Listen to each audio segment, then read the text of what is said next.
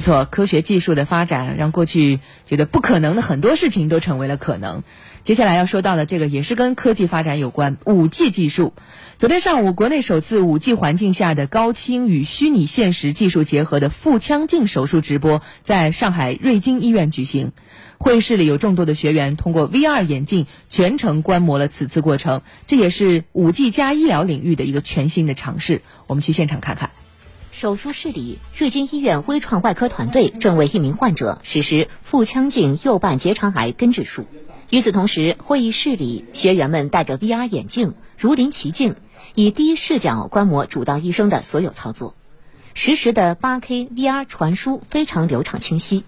其实，早在三年前，瑞金医院就已实现 VR 手术直播，但是受限于当时的网络传输速度，而此次依托 5G 技术。体验感大大提升。之前的画面是相对断块的，如果我这样左右看的时候，可能某些画面是有人为的拼接的，这种感觉是比较明显。那今天看来，我觉得这个画面是相当的连贯，就看去比较柔和的。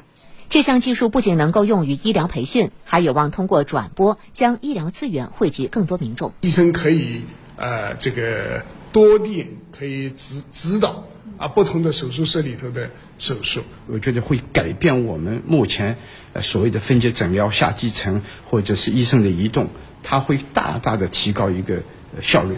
目前，上海已有多家医院开始尝试用五 G 介入智慧医疗建设。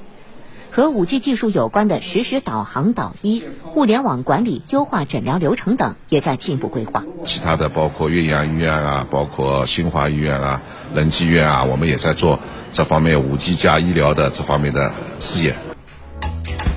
就在上周日呢，我们的节目还报道了同济医院也是利用了五 G 技术指导了一场远程的手术。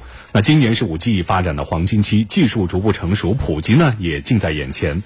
值得庆幸的是，随着五 G 技术逐渐渗透，医疗领域呢也必将迎来重要的发展机会。通信技术助力下，智慧医疗的普及将会提高整个社会的医疗服务质量和效率。对，五 G 时代已经离我们越来越近了。五 G 最大的特点是大流量、大带宽、大连接、低延时，所以这些特性也恰恰满足了未来医疗的需求。四 G 时期解决不了的问题，在五 G 时代就有可能会实现，从而拓展新的互联网医疗的应用范围。